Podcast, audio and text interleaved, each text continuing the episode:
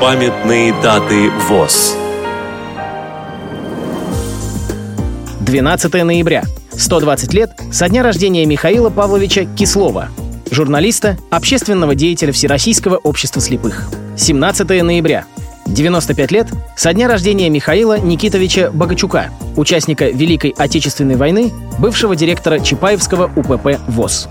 Программа подготовлена при содействии Российской государственной библиотеки для слепых.